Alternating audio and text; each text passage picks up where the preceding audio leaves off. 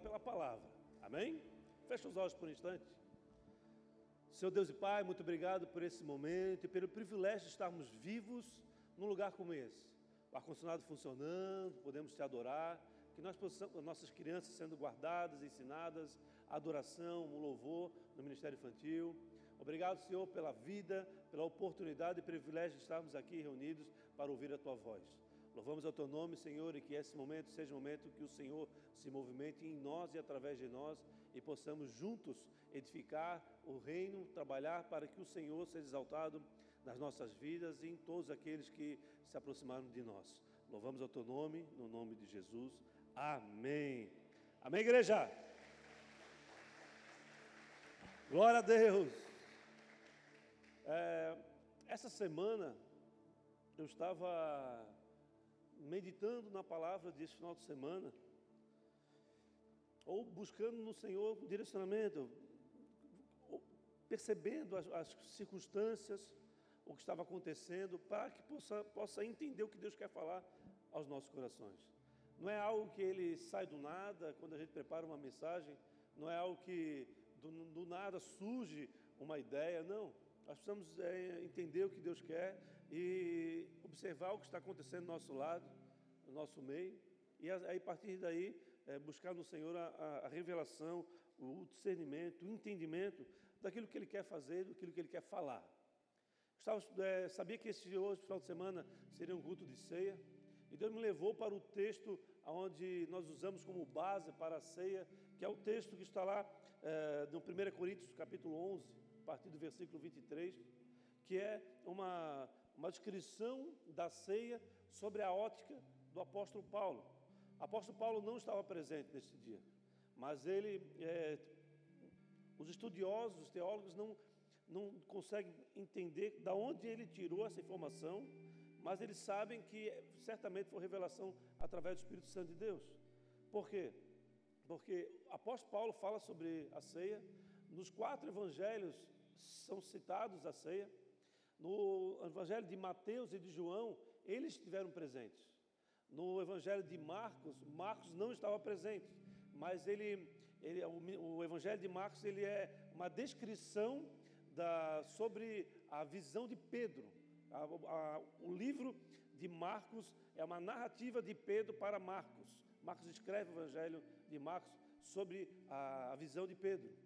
O, o último dos evangelhos, que seria o livro de Lucas, ele foi resultado de muito estudo de Lucas como, como médico, ele foi atrás das informações e constituiu, escreveu o livro de Lucas. Interessante que o apóstolo Paulo fala isso anos depois, os quatro evangelhos falam sobre a ceia, e cada um de maneira distinta, mas todos eles citam sobre a visão deles daquilo que eles viram naquele dia. O que eu quero mostrar para vocês, eu quero, o que Deus mostrou para mim, foi, não foi sobre a visão, não, nem de João, nem de Mateus, nem de Pedro através de Marcos, nem de Lucas através do estudo, nem através do apóstolo Paulo, como, através da revelação, mas uma visão através da, de, do próprio Senhor Jesus, daquilo que ele falou, daquilo, da maneira que ele se comportou neste dia, nesse tempo, ao, que ele estava é, no, literalmente no finalzinho da sua vida. Porque sabemos que logo depois da ceia, Jesus ele saiu para orar, para, logo depois ele saiu para foi, foi é, não só traído, mas ele foi abandonado e nesse processo ele foi perseguido, ele foi preso, ele foi é, prensado literalmente, passou por um, uma sua, foi ferido de maneira profunda, quase morreu ali na, porque ele não, não era o propósito dele morrer naquele momento que estava sendo ferido. Logo depois ele foi crucificado, e nesse processo todo, é, que a ceia antecede a todos esses acontecimentos. Então, vamos em frente. O título da palavra de hoje é Façam isto. Amém? Então, abra comigo o livro de a carta de 1 Coríntios, no capítulo 11, a partir do versículo 23. Está ali? Está escrito assim. Estou na NVI, tá? tá? Porque eu recebi do Senhor o que também transmiti a vocês. Que o Senhor Jesus, porque eu recebi do Senhor o que também transmiti a vocês. Ele fala sobre a revelação. Amém? Que o Senhor Jesus, na noite que foi traído, Pegou o pão, deu graças, partiu e disse: Isto é o meu corpo dado em favor de vocês.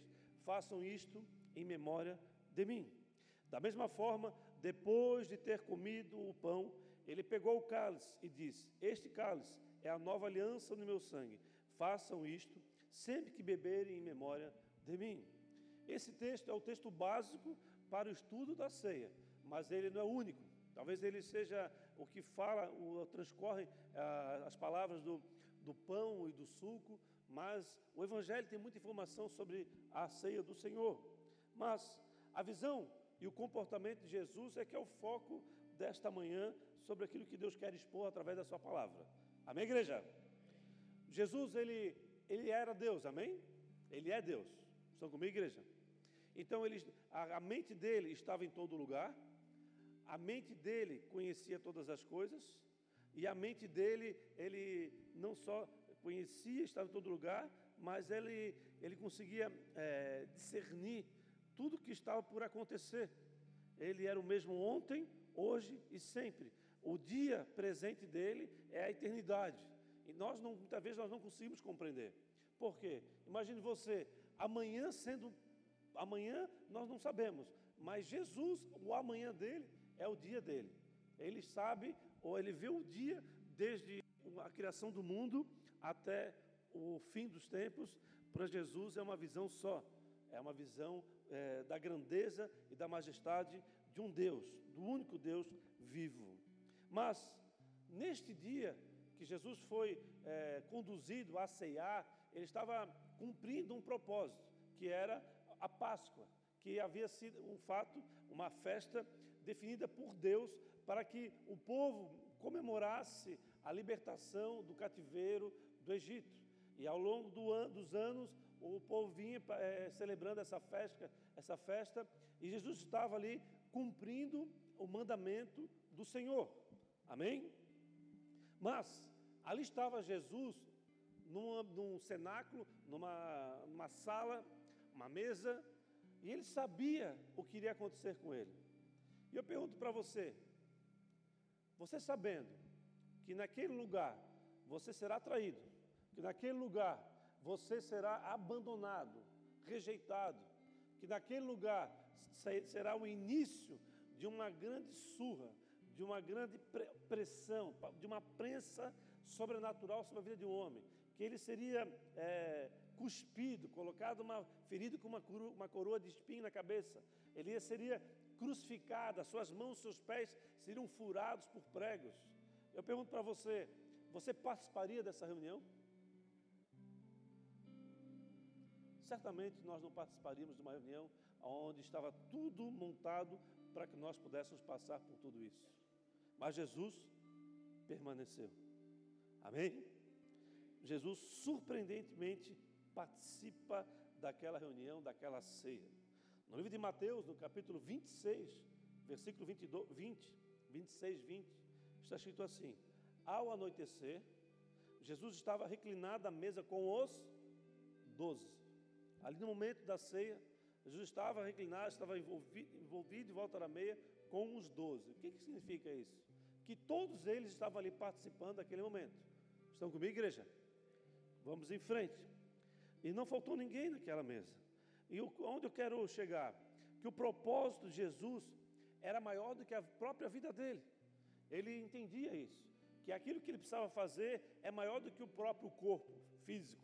E ele passaria por um processo que nenhum homem conseguiria passar, mas ele passou como cordeiro perfeito, como o único homem perfeito, como um Deus, como o maior de todos os acontecimentos. Não foi o homem pisando na, terra, na lua, mas foi Deus pisando na terra. Amém? E nesse fato, ele passou 30 anos em treinamento com o próprio pai, com a mãe. Depois que ele saiu para celebrar, para, para iniciar o seu ministério, passou por três anos e meio mais ou menos, e aqui estava no fim do seu ministério no tempo onde ele passaria por todo o sofrimento, aquilo que Isaías tinha profetizado, que seria ferido, e pelas suas pisaduras nós seríamos curados, amém? Estava por acontecer. Ele estava ali, naquele lugar, reunido com todos aqueles que ele tinha chamado para estar próximo dele. E eu pergunto para você, assim como Jesus foi visitado no monte, é, pelo por Satanás, dando, fazendo propostas para ele, nesse momento, certamente, Jesus ele deve ter ouvido uma voz de Satanás falando, não vai participar, no sentido de, não vai participar, você sabe o que vai acontecer, o que você vai fazer ali? Você vai fazer o que ali? Satanás ele sempre trabalha nos nossos ouvidos desta forma, fazendo com que nós venhamos a, a abandonar aquilo que é o nosso propósito a dar as costas para aquilo que Deus nos confiou. E Satanás ele sempre vai fazer, vai agir para que nós não venhamos é, assumir a nossa identidade em Cristo, que nós não venhamos assumir aquilo que fomos chamados para realizar neste tempo, por conta do medo, por conta das ofensas, por conta das machucaduras, das feridas que a sociedade, que aqueles que estão em volta de nós fazem e, e investem contra nós. Amém? Naquela noite, Jesus ele estaria traído, ele, seria, ele seria abandonado, ele seria rejeitado por aqueles que eram exatamente os homens que eram mais próximos dele. Então, diante da, da, daqueles que eram os íntimos, que sabiam o que ele fazia, o que ele estava fazendo, quais as suas angústias, esses que estavam em volta dele seriam aqueles que iriam trair ele, seriam aqueles que iriam abandonar a ele e seriam aqueles que iriam rejeitar o próprio Senhor. No livro de Mateus, versículo 20, capítulo 26, versículo 31, Mateus 26, 31, está escrito assim: Então Jesus lhe disse: Ainda esta noite todos vocês me abandonarão, pois está escrito: Ferirei o pastor e as ovelhas do rebanho serão dispersas. Amém, queridos? Todos abandonaram. Aí conta, depois desse, acontecimento, dos evangelhos, fala sobre aquele momento de um, é, memorial que, de Pedro, que nega Jesus três vezes, até o momento que ele ouve o galo cantar, e quando ele ouve o galo cantar, Jesus já vai falar: Olha, você, Pedro, você vai me negar três vezes ainda nessa noite. E quando o galo cantar, você vai ter essa consciência aberta, você vai ter as portas do céu, né? ele vai as abre as portas da, do céu sobre ele, e ele vai ter a revelação do, do erro que ele cometeu, do grande erro que ele cometeu. Naquela noite, amados, Jesus ele não enfrentou os hipócritas. Naquela noite ele não enfrentou os religiosos que estavam perseguindo ele. Naquela noite ele enfrentou a traição e o abandono, o abandono dos seus amigos íntimos. Terrível isso, né? Salmista Davi, ele escreve sobre esse fato. Era um fato que ele estava passando, mas que está conectado diretamente com o Senhor Jesus. Lá no Salmos 41, 9, está escrito assim: Até um amigo íntimo em quem eu confiava e que partilhava do meu pão voltou-se contra mim. Perceba, amados, que a maior derrota que um homem, que uma mulher pode viver neste mundo é justamente uma derrota é, iniciada pelas mãos de alguém íntimo, de alguém próximo. A maior derrota que você pode sofrer não é contra alguém que você está competindo, que você está trabalhando é, para ter o resultado, não é uma, aquelas pessoas que você conhece que podem estar te ferindo por algum motivo, não. É justamente por aqueles que estão reclinando a cabeça no teu ombro, aqueles que estão fazendo, visitando a tua casa, aqueles que fazem parte do círculo íntimo das nossas vidas. No livro de Êxodo, capítulo 12, versículo 17, está escrito o seguinte: Celebrem a festa dos pães sem fermento, ou a Páscoa, porque foi neste mesmo dia que eu tirei as tropas do Egito, de, as tropas de vocês do Egito. Celebrem este dia como estatuto perpétuo por todas as suas gerações. Amém? Eu vou ler novamente. Celebrem a festa dos pães sem fermento, ou a Páscoa, porque foi nesse mesmo dia que eu tirei as tropas de vocês do Egito. Celebrem este dia como estatuto perpétuo por todas as suas por todas as suas Amém? Celebrar a Páscoa para um judeu, Jesus era judeu, era o mandamento do Senhor. E ele estava ali reunido com aqueles que eram íntimo deles, sabendo que seria traído, sabendo que iria passar por tudo aquilo, ele estava ali reunido para cumprir o mandamento do Senhor. É poderoso demais ver em Jesus que toda autoridade que ele teve na terra estava baseada em obediência obediência à palavra do Senhor. No entanto, hoje em dia, o que mais nós temos o problema de, de, de exercer ao longo do, da, das nossas escolhas, através das circunstâncias que vivemos, é justamente cumprir as ordenanças que Deus tem sobre as nossas vidas.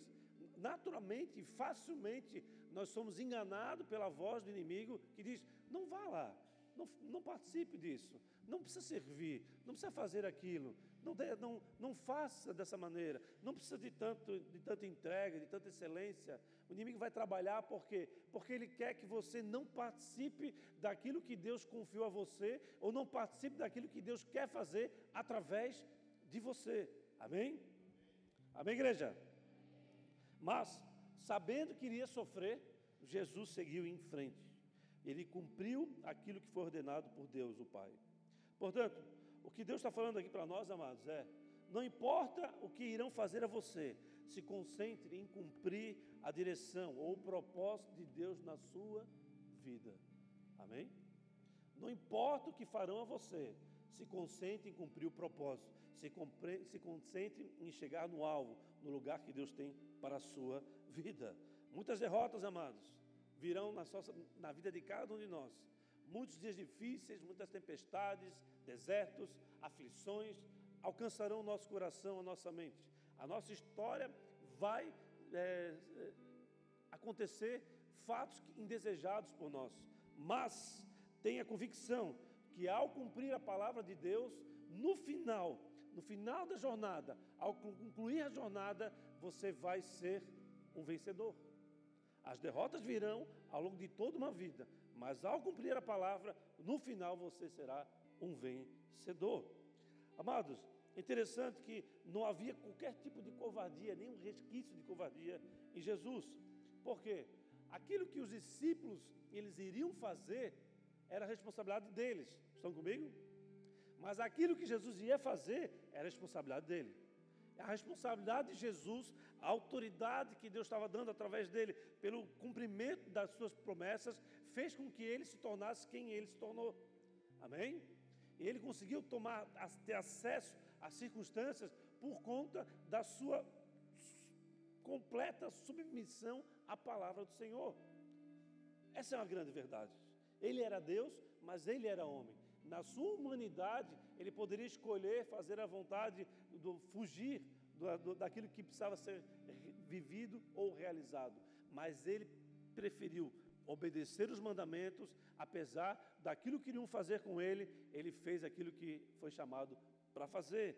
Aí está o pulo, aí está a, a transformação, aí está a, a chave de nós entrarmos na presença do Senhor e sermos completamente tomados pelo Santo Espírito, o porquê. É necessário que venhamos obedecer, é necessário que venhamos padecer, se for necessário, para que o nome do Senhor seja exaltado, ainda mais nesse cenário que nós estamos vivendo. Inteligência artificial entrando aí, inteligência artificial aprendendo, até há pouco tempo, mas a inteligência artificial ela não, não tinha entrado na internet ainda, mas ela está entrando que isso vai acontecer? Ela vai aprender com tudo aquilo que está declarado, escrito, que está sendo feito nesse mundo virtual. E o resultado nós não sabemos qual é. O que, que ela vai aprender? Com sua inteligência, ela aprende, se desenvolve e começa a fazer. Muitas coisas extremamente erradas já estão surgindo. Poderia relatar aqui diversos, mas não, não é o caso. Nós precisamos discernir a nossa vida precisa estar nas mãos do Senhor. É o único lugar de segurança neste tempo que nós estamos vivendo. É na presença do Senhor, na presença do nosso Senhor Jesus, na presença de Deus, tomados e conduzidos pelo Espírito Santo de Deus. Amém? Entre obedecer, amados, e fugir da consequência, Jesus, o que ele fez? Obedeceu. E nós estamos aqui, nesta manhã, é, em volta de uma mesa, uma mesa de comunhão numa mesa de ceia. Nós estamos aqui envolvidos é, nesse ambiente. Em cumprimento ao mandamento do Pai, nós, nós preparamos a ceia, nós iremos cear, porque Deus ele ordenou que fizéssemos isso, até quando ele voltasse. Amém? No verso 23 de 1 Coríntios, que nós lemos no início, está escrito assim: Jesus fala que Jesus tomou o pão. Mas, olha só que interessante, amados. Se nós não formos é, ver os detalhes, nós não percebemos isso. Jesus ele, ele senta à mesa, ele reparte o pão. Para quem que ele dá o primeiro pão, pedaço de pão? Para Judas. O que, que significa dar o primeiro pedaço de pão para Judas? Fazer um, vou dar um exemplo para você. Você tem uma festa de aniversário, você tem um bolo lindo, você corta o bolo. O primeiro pedaço é para quem? Aquela pessoa que você quer honrar, amém? Jesus honrou Judas, sabendo que Judas iria traí-lo. Estão comigo, igreja? Na lei, era dente por dente, olho por olho. Amém? Até o talião, né? A lei do talião. Mas na graça de Deus nós somos ensinados assim. Na graça, aquele que traiu Jesus foi honrado publicamente. A graça do Senhor, ela confunde completamente a nossa sociedade, confunde completamente os nossos atos. Por quê? Porque aquele que ele saberia queria trair, com, se vendendo por 30 moedas de prata, e lá na frente iria dar um beijo de identificação, para que os soldados identificassem Jesus, aquele que poderia agir dessa maneira foi aquele que Jesus honrou. Jesus honrou Judas, mesmo sabendo de tudo aquilo que estava por acontecer. No segundo livro, segunda carta aos Coríntios, no capítulo 12, versículo 9, está escrito: A minha graça é suficiente para você, pois o meu poder se aperfeiçoa na. Vou ler novamente. A minha graça é suficiente para você, pois o meu poder se aperfeiçoa na. Hamas, Satanás estava ali estimulando ao contrário. Satanás trabalha para estimular ao contrário. Não sente à mesa. Não sente à mesa. Não se exponha à traição. Não viva o que está por acontecer. Você pode fugir, você pode ser Deus e num outro momento passar por outra situação. Vaza, corre, some daqui. Mas Jesus permaneceu na mesa. Nessa mesa, amados, duas atitudes elas são estimuladas para mim e para você, que Deus mostrou. A primeira delas é o abandono da vingança. É quando nós agimos baseado naquilo que alguém fez por nós e agimos na mesma moeda. É quando nós retribuímos o mal com o mal. É quando nós agimos de uma maneira completamente equivocada sobre a graça, mas baseado na lei, olho por olho, dente por dente. Mas a graça nos falando, a minha graça é suficiente. Você não foi consumido, não está sendo consumido, apesar de você ser um pecador, apesar de você ser gerado no pecado, apesar de você ser quem você é, eu traio, atraio você para a minha presença e faço de você um filho honrado. Jesus nos honrou quando ele honrou Judas. A segunda atitude, a obediência à palavra de Deus. A mesma, amados, ela até hoje ela confunde os, os incrédulos. Até hoje ele, ele confunde aqueles que leem, eles não conseguem entender, porque aparentemente nós olhando a ceia e tudo aquilo que aconteceu, nós podemos ver a derrota de Jesus. É verdade ou não é? Aparentemente nós vemos a derrota dele. O Jesus bonzinho, o Jesus inocente sendo traído. Como que ele foi inocente, bonzinho, a ponto de honrar a Judas, sair calado para o matador, assim como foi profetizado. Mas, amados, no terceiro dia, após esse fato, podemos ver a vitória de Jesus. Ele venceu a morte, ele desceu do inferno, voltou do inferno com a chave das suas mãos. Ele celebrou a vitória através de um ato de obediência à palavra do Senhor. Amém? Jesus é o redentor. Ele vive e ele entregou sua própria vida para que nós pudéssemos viver. E não uma vida conturbada de derrotas, mas uma vida que ao final seremos encontrados vitoriosos, vitoriosos na eternidade. Só por isso nós já poderíamos celebrar o Senhor por todos os nossos dias. Tudo que o inimigo da sua alma, amados, tudo que o inimigo da sua alma quer é que você desista é que você abandone a jornada, é que você desobedeça a palavra de Deus. Ele vai ter autoridade para selar, para ir até o trono de Deus. Olha, está vendo? Ele está desobedecendo, que ele possa sofrer consequências que vai ferir ele profundamente e tirar. E Jesus Deus, como juiz, ele vai dizer: olha, já que ele fez isso, ele tem as suas próprias consequências. Há um tribunal no céu, onde Deus Pai é o juiz, Satanás é o, o procurador e Jesus é o nosso advogado. Mas se ali Jesus encontrar alguém arrependido que, que pediu que realmente é, pediu perdão para o Senhor, ele vai dizer: olha, olha, ele fez isso, ele está errado, ele foi equivocado, mas ele se arrependeu, ele pediu perdão, e que, o que o pai fala? Está apagado as escritas de dívida sobre a vida dele. No livro de Romanos, no capítulo 12, versículo 19, está escrito assim: Romanos 12, 19. Amados, nunca procurem vingar-se, mas deixe com Deus a ira, pois está escrito: Minha vingança eu retribuirei minha é a vingança, eu retribuirei, diz o Senhor. Amém, queridos? Portanto, não importa o que aconteça, Jesus fica ao teu lado até o cumprimento da promessa que Deus tem sobre a tua vida, até o final, até o cumprimento da promessa na sua vida. Mas olha o seguinte, amados. Jesus fez o que precisava ser feito, não fez? Fez. Permaneceu. Sentou à mesa com os discípulos, sentou. Depois ele se levantou com a pança cheia e saiu calado. Ele foi orar. Lá ele foi traído, foi, foi identificado com um beijo. Ele foi crucificado. Ele, após ser crucificado, três dias depois, ele ressuscitou. Quando estava sentado, estava sendo elevado aos céus, ele ressuscitou. E ele passou um período na, na, na terra, depois de ter ressuscitado. Estão comigo, igreja? É, todo esse processo aconteceu em três dias. Ele foi traído, sentou à mesa, foi traído, foi ferido, surrado, ele foi pregado, abandonado, rejeitado, ele foi, foi vendido por tintas moedas de prata, foi identificado com um beijo, foi crucificado, foi morto, venceu a morte, três dias depois retornou, passou um tempo na terra, nesse período da terra, ele fala algo. João 16, 7. João 16, 7. Contudo, afirmo que é para o bem de, que, de vocês que eu vou. Se não for, o conselheiro não virá para vocês. Mas, se eu for, eu o enviarei. Quando ele vier, convencerá o mundo do pecado, da justiça e do juízo. O que, que significa convencer o mundo do pecado, da justiça e do juízo.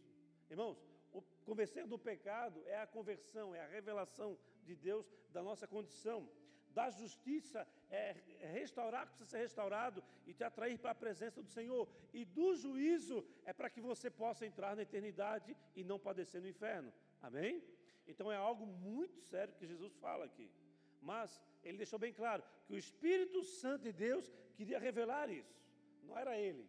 Então ele fez todo o processo, passou por todo o processo de Deus, toda aquele, essa sequência, e ele, quando ele subiu aos céus para sentar ao direito do Pai, ele deixou o Espírito Santo de Deus para nos convencer, para nos estimular, para nos constranger dos nossos pecados, dos nossos erros, para que nós possamos ser justificados e depois podemos entrar na presença do Pai. Mas você quer ser cheio do Espírito Santo, amado? Você quer ser cheio do Espírito Santo? Você quer ser cheio do Espírito Santo? Você quer ser cheio do Espírito Santo? Quem suportar as provações, amados, quem permanecer na mesa de comunhão, precisa se preparar para estar cheio da presença do Espírito Santo.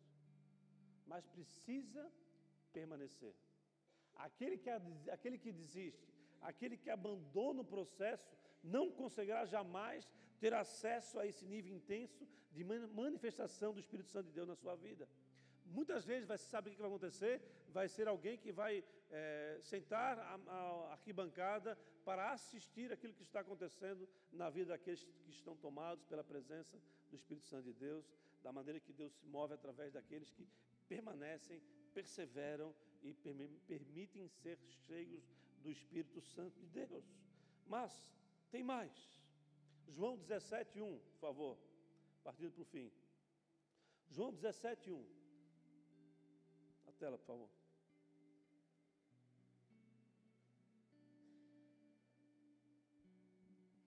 Depois de dizer isso, Jesus olhou para o céu e orou: Pai, chegou a hora. glorifica o teu filho, para que o teu filho te glorifique. Pula para o verso 9 agora. Agora ele começa a fazer um pedido para Deus, para o pai dele. Eu peço por eles. Por quem? Ele começa a orar por você, por mim, por nós. Jesus orando por nós. Amém? Não peço pelo mundo, mas por aqueles que me deste, pois são teus. Tudo que eu tenho é teu, e tudo que tens é meu, e eu tenho sido glorificado por meio deles. Já não estarei no mundo, mas eles ainda estão no mundo. E eu vou para ti, Pai Santo, protege-os por amor do teu, o nome que me destes, para que seja um, assim como somos. Pode dar um salve de palmas para Jesus, amado. Aleluia, aleluia. Todos aqueles que permanecem são alvo desta oração de Jesus. Jesus orou por mim e por você. Permaneçam na comunhão, permaneçam na mesa. Não abandone a presença de Deus na sua vida de forma alguma. Ele quer ser um com você, ele quer ser um conosco. Ele quer se fazer presente nas nossas vidas, nos nossos atos, nas nossas escolhas e com aquilo que escolhemos baseado na direção dele, nós seremos, nós iremos exaltá-lo como o único Deus que ainda vive. Amém? Por fim, abre comigo no versículo 24 de 1 Coríntios 11, que é o texto inicial lá. Verso 24 de 1 Coríntios 11. Verso 24 da primeira carta aos Coríntios, capítulo 11. Está escrito assim: Jesus deu. Jesus deu. Ou seja, o que, que Jesus fez aqui? Agradeceu. Irmãos, o que, que agradece? sabendo que vai ser ferido, surrado, crucificado, traído, ignorado, rejeitado. Quem que agradece, amados? Ninguém agradeceria num cenário como esse. Mas Jesus ele falou, levantou, olhou para os céus e falou: Pai, eu te dou graças, eu sou grato por tudo que fizeste e por aquilo que vais fazer. Obrigado por ter me usado Obrigado por eu, por eu não, não ter ferido logo ali à frente. Obrigado pela surra, pela, pela, pela dor. Obrigado pela crucificação, pela rejeição. Obrigado por ter sido ferido por pessoas mais próximas de mim, por ter sido traídos por aqueles que estavam faziam parte da minha família, que conviveram comigo esses três anos, nesse, nesse tempo de grandes conquistas. Que, obrigado, Pai, por, por ser ferido por aqueles que presenciaram milagres, presenciaram maravilhas, presenciaram transformação sobrenatural. Obrigado, Senhor, por essa condição. Irmãos, olha o que Jesus fala aqui. Não importa o que aconteça, amados, agradeça a Deus. Sabe por quê? A gratidão é a memória do coração. O ingrato não consegue lembrar daquilo que Deus fez por ele, ou daquilo que fizeram por ele. Amém, igreja? Ah, pastor, mas tu não sabe a vida que eu estou levando. Irmãos, realmente eu não sei. Mas o fato é, agradeça a Deus, porque agradecimento é um ambiente onde Deus abre os céus sobre a tua vida. Já a murmuração é um ambiente onde o céu se fecha sobre a tua cabeça. Então, em vez de você murmurar porque está vivendo, agradeça porque viveu, passou por aquilo, porque faz parte de um propósito e você, em agradecer a Ele, Ele te traz para uma jornada onde no final você será o vitorioso. Amém? Amém, igreja? Portanto, não importa o que aconteça, agradeça, agradeça. Jesus ele não se irou, Jesus ele não se vingou, Jesus não murmurou, não murmurou, ele simplesmente agradeceu. A traição, amados, o abandono, a dor, não tirou Jesus da mesa.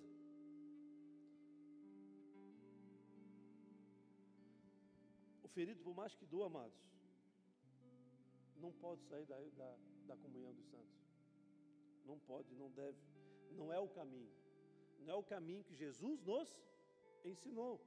O cumprimento, então, da palavra de Deus passa pelo processo de cumprir a palavra, mesmo em meia dor mesmo em meio ao sofrimento, porque isso vai, essa circunstância vai passar e ao fim Deus será glorificado e você será usado como testemunho vivo de quem obedeceu, de quem permaneceu e de quem glorificou o nome do teu Deus.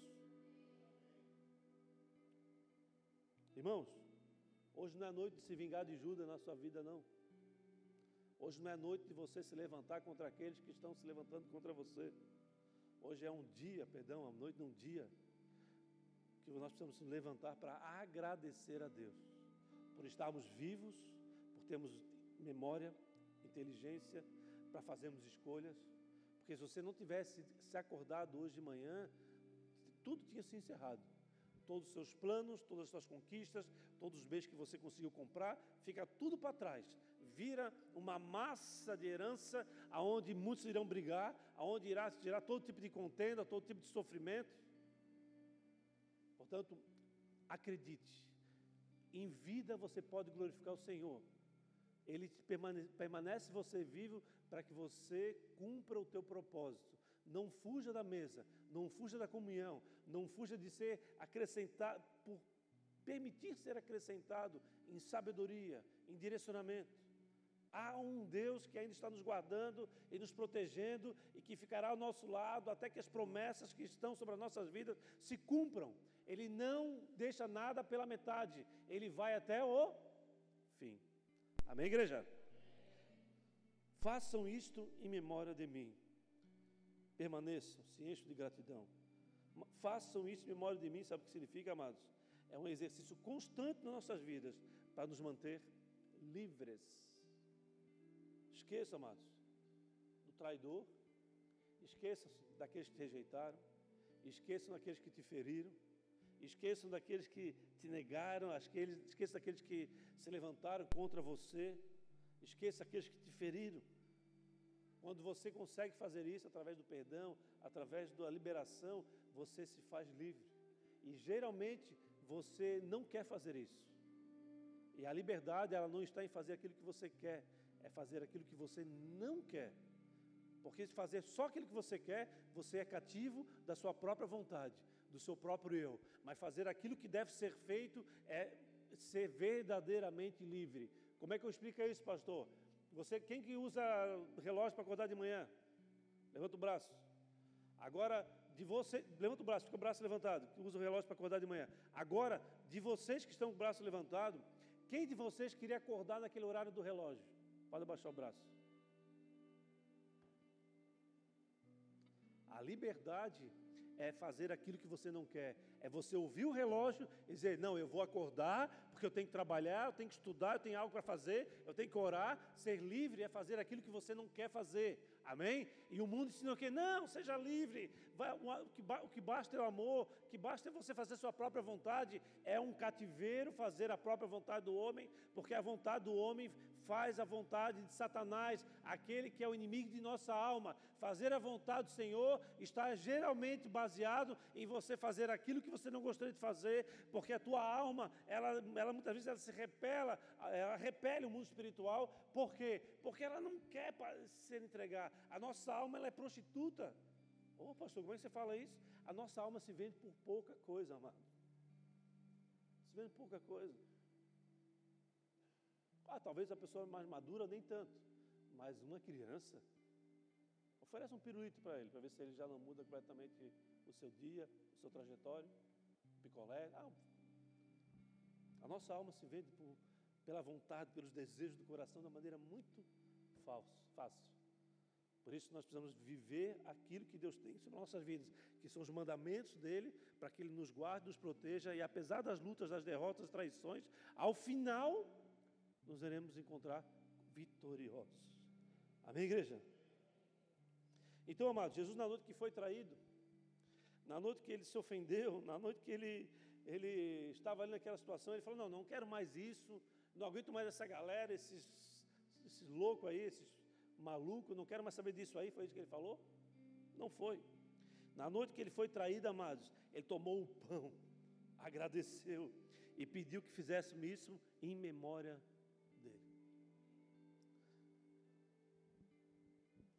fato é, a ceia não é você fazer partir o pão.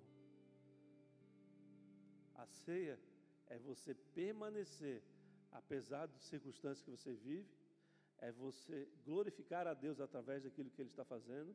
A ceia é você cumprir a palavra de Deus na sua vida, obedecer a palavra de Deus. Em obediência, nós partimos o pão. Em obediência, nós agradecemos por aquilo que Ele fez, até quando Ele voltar. Amém? Ele morreu por nós, Ele ressuscitou por nós, venceu a morte e ele está sentado à direita do pai, explicando: vem, filho, vai, vai por aqui, vai por ali. Uhul, ele acertou, ele conseguiu. Pá, cara, que vacilo teu, né? Começa tudo de novo, mas não desiste, vai em frente. Ele está ali na celebração e ele fala: Espírito Santo, vai lá, toca ele, constrange ele. É uma, o, o paizão fala assim: não, não, não, ele não sabe o que faz. A minha misericórdia se renova a cada manhã O experimento da palavra de Deus, vai chute na bunda, vai vai te apertando, vai fazendo você se ferir, vai, vai dando um deserto para tudo que for acontecer na tua vida te leve para o teu destino. Agora, cabe a nós nos posicionarmos como aqueles que verdadeiramente desejamos ser usados pelo Senhor. Para encerrar, mas eu quero falar, mostrar só um detalhe aqui. Jesus, ele, o que, que ele fez? Ele foi traído, ele foi rejeitado, ele foi, ele foi receber um beijo de traição, ele foi crucificado, ele, ele, depois ele foi retirado morto, ele foi sepultado, ele venceu a morte, ressuscitou, passou um tempo na presença dos homens, e neste período que ele passou no tempo, no, no, dia que ele ressuscitou, ele fez várias coisas no primeiro, no mesmo dia. Uma delas, já haviam dois dos seus discípulos, dois dos doze, não sabemos o nome deles, estavam no caminho de Emaús. Daqui a pouco aparece Jesus ali, conversando com eles, eles não identificaram Jesus, ele começa a conversar, estavam tristes, estavam decepcionados, eles acreditavam que Jesus era o, aquele que queria é, ser um rei, aquele que queria é, curar, restaurar Israel, aquilo que havia sido prometido pelos profetas, e eles estavam tristes. Daí eles foram caminhando, caminhando, caminhando, estava escurecendo, e esses dois foram para casa, e Jesus ele continuou, e eles falaram, ei, ei, está Está de noite aí, está frio, tem uns animais aí na, à noite, não tem onde dormir. Vem dormir com a gente. Lá foi Jesus lá dormir com eles, tomaram um banho. Né? É, pegou, Jesus pegou o Wi-Fi ali do, dos irmãos ali e sentaram à mesa. Na hora que eles sentaram à mesa, foram servir a, a, a ceia. O que, que Jesus fez? Partiu o pão. Os olhos deles se abriram. Irmãos, Onde eu quero chegar? Jesus continua partindo pão até os dias de hoje. Ele entra na sua casa, ele entra na sua vida e ele se revela a você. Até hoje ele continua obedecendo o Pai. Até hoje ele tem autoridade para fazer o que precisa ser feito. Ele abriu os olhos daqueles dois discípulos, ele abre os nossos olhos, ele transforma nossas vidas ele não parou quando ele foi rejeitado, ele não parou quando foi crucificado, ele não parou, ele não vai parar e ele quer se revelar a mim e a você. Ele quer fazer com que você entenda que é necessário permanecer na mesa, é necessário a comunhão, porque é o lugar de proteção, é o lugar onde nós somos transformados, é o lugar onde nós somos confrontados, é o lugar onde nós vimos aquilo que nós não gostamos, mas mesmo assim nós permanecemos, porque nós sabemos que se Deus é por nós, quem será contra? Deus ele quer que nós venhamos a celebrar, a estar em congregação, porque é o lugar de proteção e cada dia mais você consegue perceber isso. Quanto mais nós, o mundo avança, mais você percebe que na presença dele em comunhão, nós conseguimos ser guardados e protegidos, principalmente pela nossa mente, principalmente pelo poder de dar ensinos para os nossos filhos, guardar as nossas crianças, que é o alvo do, do inferno nesse tempo. A inteligência artificial, amados, esse ano vai ser destruidora na sociedade. Eu tenho falado isso desde o início do ano. Desde o início do ano. O ano 2024 vai ser um ano que vai ser muito difícil. Mas aqueles que permanecerem terão experiências poderosas, terão encontros poderosos, irão receber autoridade aonde nunca viu, nem imaginava que teria, mas essa autoridade, essas experiências virá somente sobre aqueles que estarão presentes. Amém? Então, custe o que custar, permaneça. Ah, é, custa um emprego, custa uma, uma empresa. Abra mão daquilo que você sente no teu coração e faça a vontade do Pai, porque é ali que você verá o cumprimento das promessas de Deus sobre a tua vida. Amém, amados? São muitas justificativas. São muitas justificativas. Jesus tinha muitas, nós temos muitas justificativas para nos levantar da mesa. Ixi. Ah, pastor, eu não concordo com isso, não concordo com aquilo. Irmãos, eu vou falar uma coisa para vocês. Eu tenho muitas coisas que eu faço que não concordo comigo mesmo. Quem dera com o outro. Não é mesmo? É verdade ou não é? Ou você faz tudo certinho, tudo aquilo que você queria fazer, você faz. O próprio apóstolo Paulo fala: aquilo que eu quero fazer eu não faço, e aquilo que eu faço, eu não queria fazer. Amém? Há uma ordem dada para o teu mestre: façam isto em memória de mim. Fecha os olhos, mostra a cabeça, por favor.